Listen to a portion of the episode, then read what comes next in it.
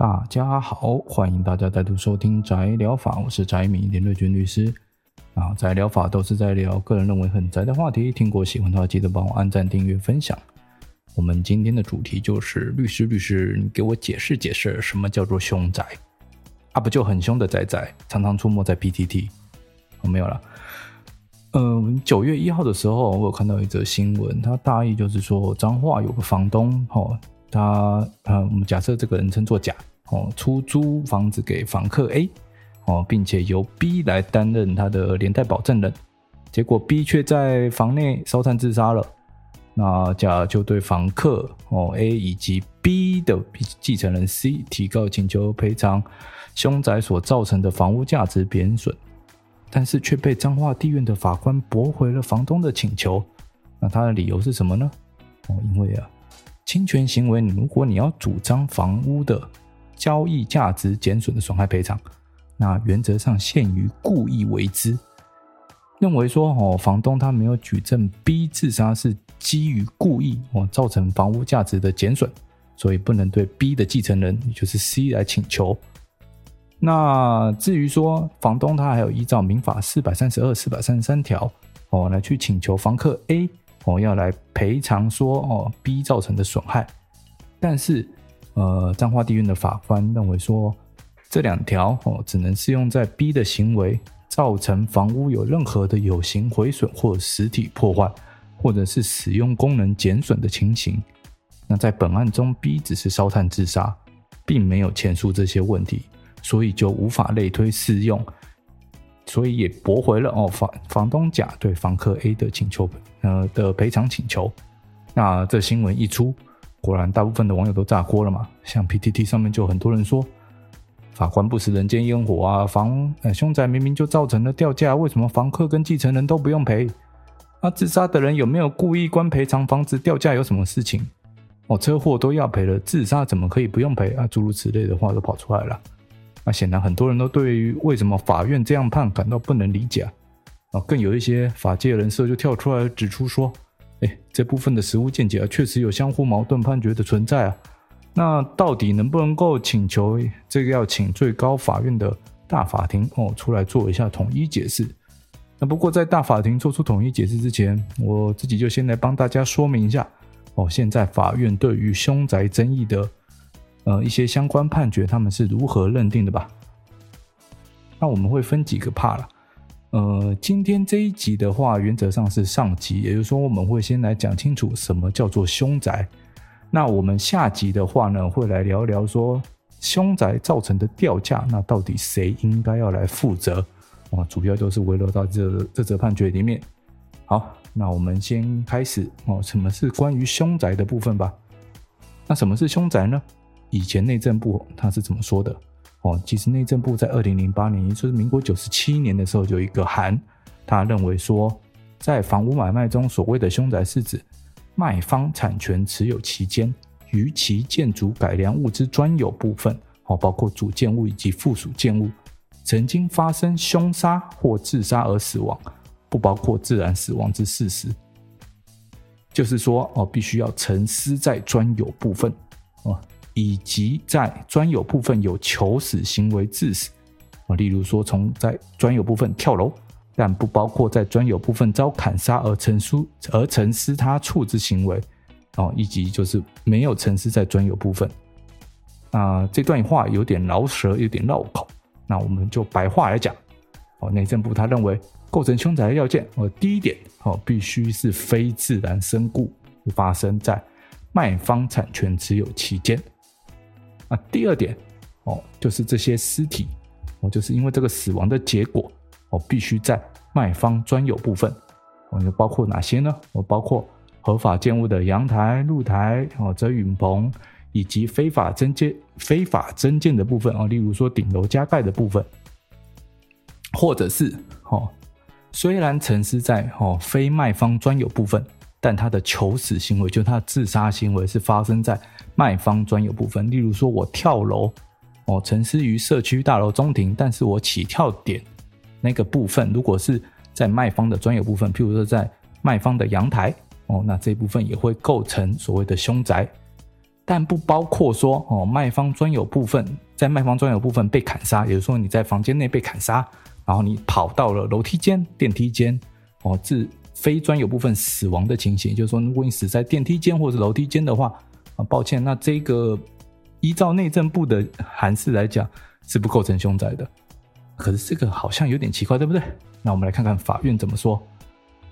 内政部的函释，哦，原则上基于呃司法审判独立，我并不会拘束法院。法院它是可以做一个独立认定的。目前法院认定凶宅的标准，哦，我整理了很多很多的判决，那它大致的标准如下啦。哦，第一点，的确也跟内政部一样，哦，要有非自然身故事件的发生，但是内政部只讲了自杀跟凶杀，那意外致死要不要算？内政部说：“哦，自杀、凶杀这个算凶宅事故，这没有问题嘛？那老死、病死，哦，这两种也是属于自然，是属于自然身故。哦，就算说他是在里面孤独死，也就是说，呃，都没有亲人照顾，在家里面自己一个人病死的这种状态，就算他呃很久都没有人来开门，那这也不叫凶宅。但是，呃，自杀、凶杀、老死、病死。”那还有其他什么可能死因呢？意外嘛，意外致死的状况，譬如说触电哦、泡晕溺水、瓦斯中毒、呃、手机充电电池爆炸哦，这些意外事故造成的死亡事故，那这种意外致死的情形该不该算呢？台中地院就有一则判决啊，他认为说哈，前任屋主哦曾经在呃泳池边哦失足溺毙。那这种状况算不算所谓的凶宅？台中地院法官认为说，哎，对，这种意外事故造成死亡情形是有可能构成凶宅的。那我这边也念一下哈，台中地院判决理由的一些全文哦。他说，依照民间一般看法之凶宅哈，是指曾经发生过有凶杀、自杀、意外致死等死亡案件之场所。那他是认为说，哦，民间信仰认为，人如非自然死亡，其鬼魂往往徘徊于其最后死亡之处附近。哦，此无论如无论是否为迷信或无稽，在国人大都敬畏鬼神的心态下，确实的产生了嫌恶以及畏惧的心理。那此一因素虽然不至于对于房屋造成直接物理性之损伤或造成房呃降低房屋之通常效用，但依我国社会民情的话，哦，一般社会大众对于此类有非生自然身故情事之凶宅，多存有嫌恶畏惧之心理。那居住其内之住户，除会对于居住居住品质存有疑虑之外，在心理层面亦会造成相当大的负面影响。因此，在房屋交易市场的实务经验中，吼，具有非自然身故。情势的是凶宅，确实会严重其影响其购买意愿以及购买价格，并因此造成该等价该等标的市场接受度以及价格低落之情情势。那细征房地既然曾经有发生过哦，就是像这个失足溺水的失失足溺水溺毙的事故，那属于民间所称的凶宅然后，他也有认为说，这的确也造成了呃足以减损房屋交易价值的。情势，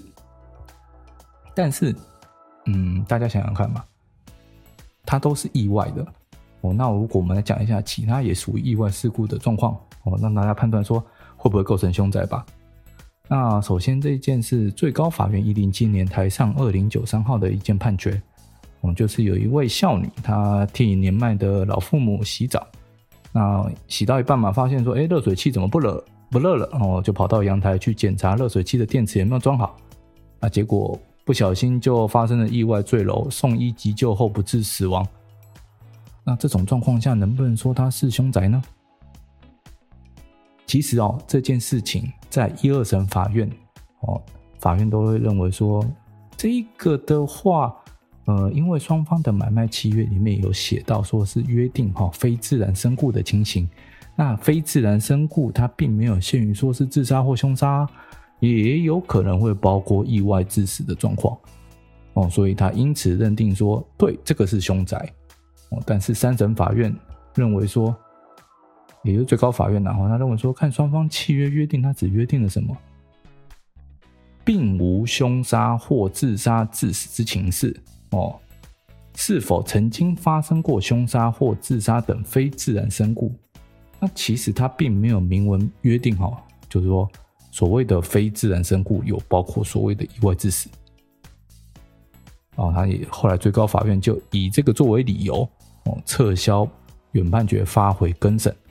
不过这一件后来经过买卖双方和解，所以没有呃确定判决的理由出来。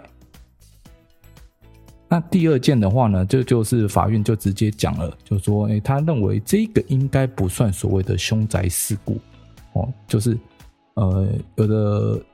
公寓嘛，哦，它在一楼，哦，那附近就是道路，那道路上如果发生交通事故啊，导致车辆冲撞至房子骑楼铁卷门，然后卡住。停止。那车内二人送医后不治死亡，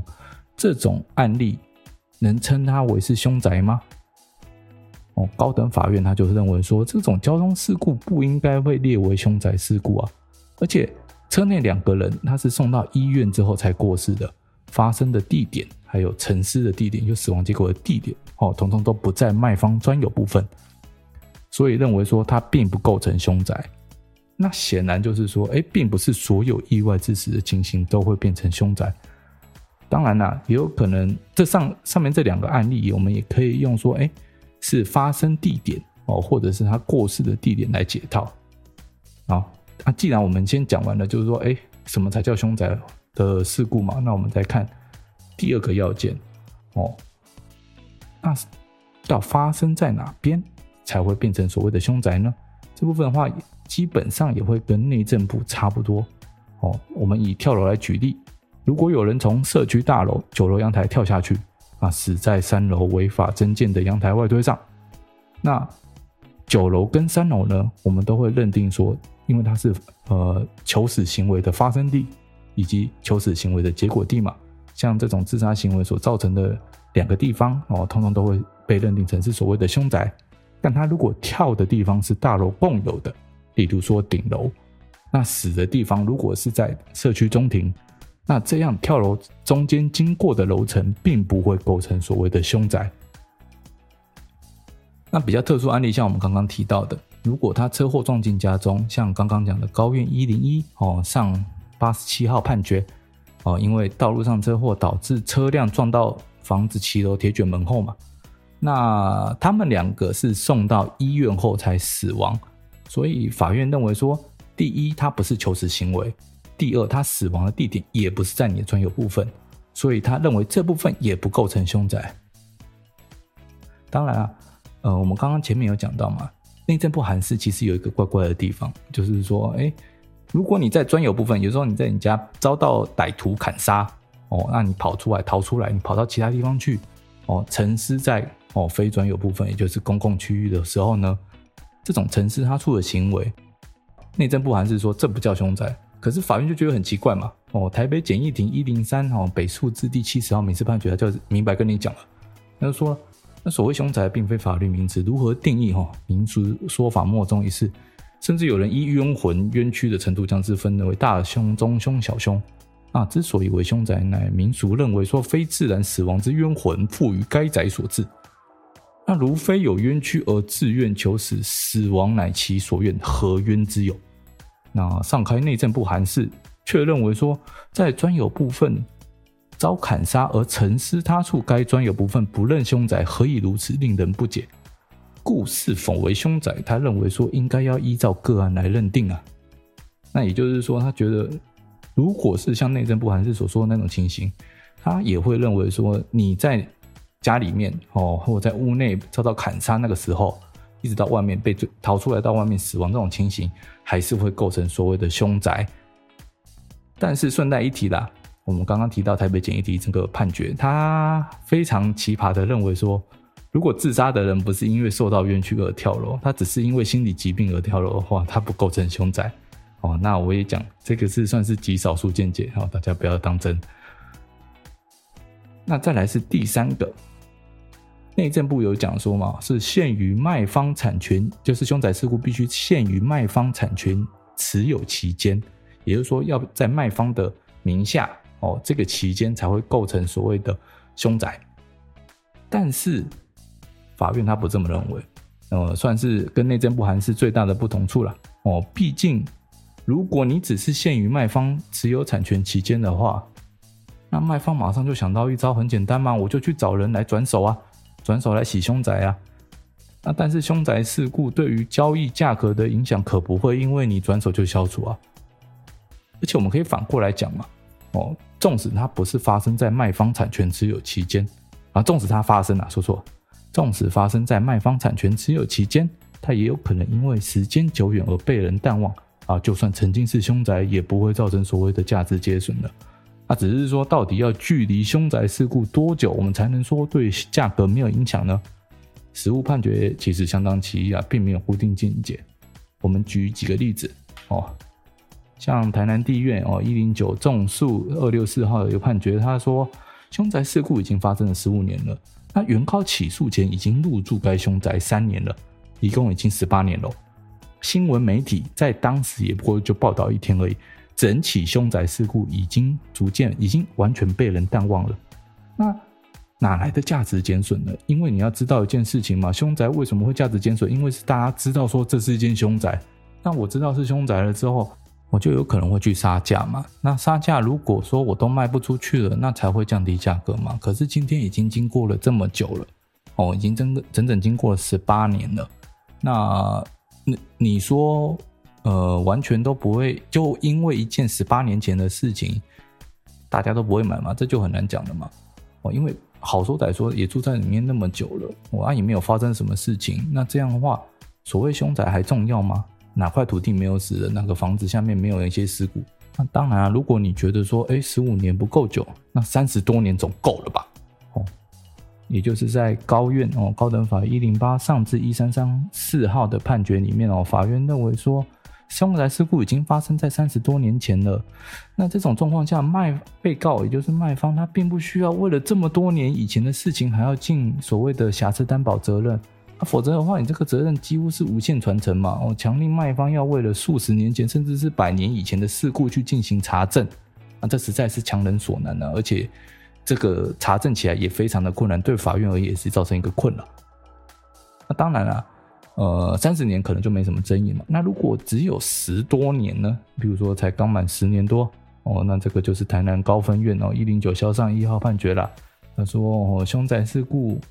既然不是发生在卖方持有产权期间，而且相距才十多年哦，嗯，相距已经有十多年了。那他认为说这种状况下呢，不应该要卖方还去尽所谓的查证的义务，就像我们刚刚前面讲到的。我们可以发现说，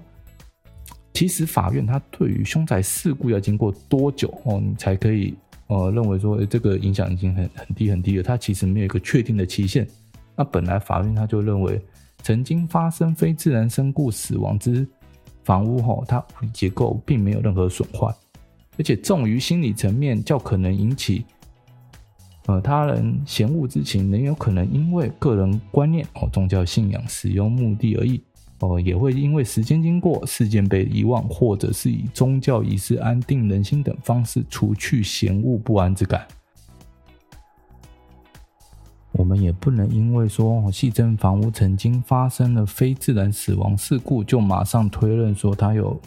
呃所谓价值或效用上的瑕疵。那代表说法院它并不是透过一个僵硬的时间标准去排除，而是要求要整体观察。这个时间，还有就是说，当初媒体在传播的力道上面，哦，来整体观察是不是对价格有所影响来决定。但是这样讲，或许大家还是觉得很抽象哦。那我们还有一个非常具体又肯定的标准，也就是说，当你凶宅拆掉了，那我们没有所谓兄弟的概念。那因为主观上哦。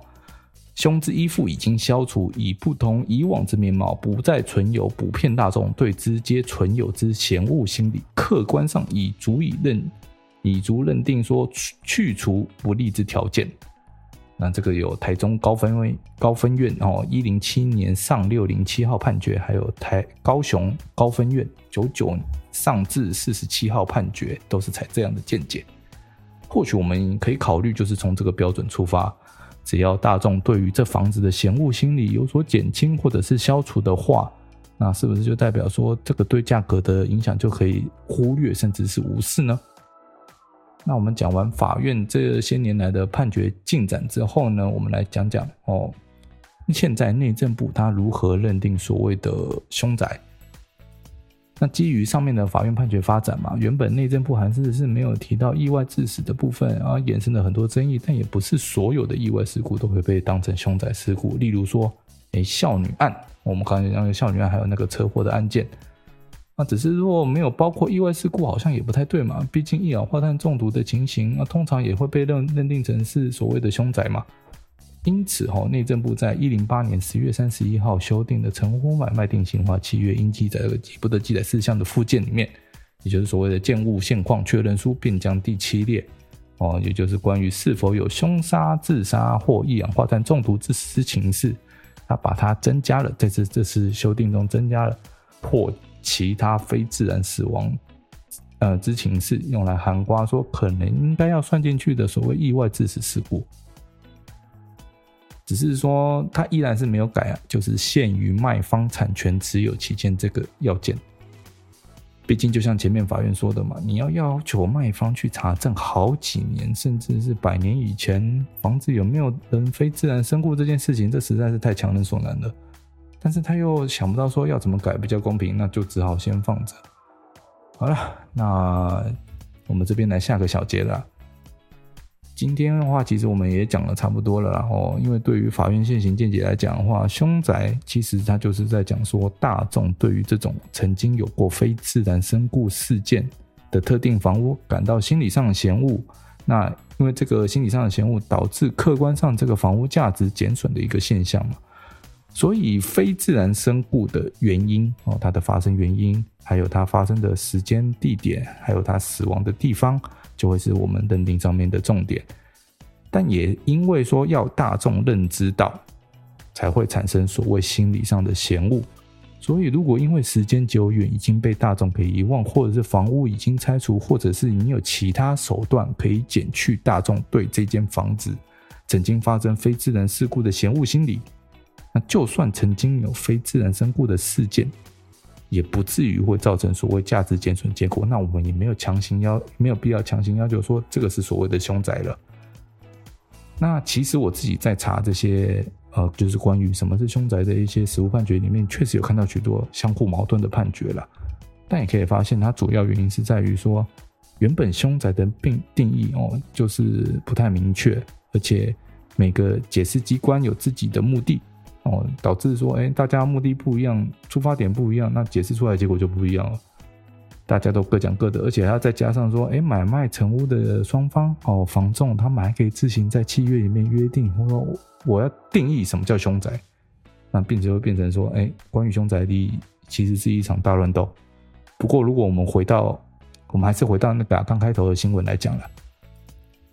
至少哦，就逼自杀这个行为，在大多数法院的见解下，它确实已经适当房子变成了凶宅。只是这个凶宅事故造成的价值减损，到底应该由谁来承担？那才是这则彰化地院判决他在处理的部分。也就是说，它还是凶宅哦，但是谁要来承担这个损失？那至于谁要承担这个损失呢？就容我卖个关子，我们下期再来讲解。好，那今天节目就到这边，欢迎留言告诉我你对于凶宅的看法。那我是宅美律师，一起跟你聊狠宅的话题。喜欢的话记得按赞、订阅、分享。我们下周再见，大家拜拜。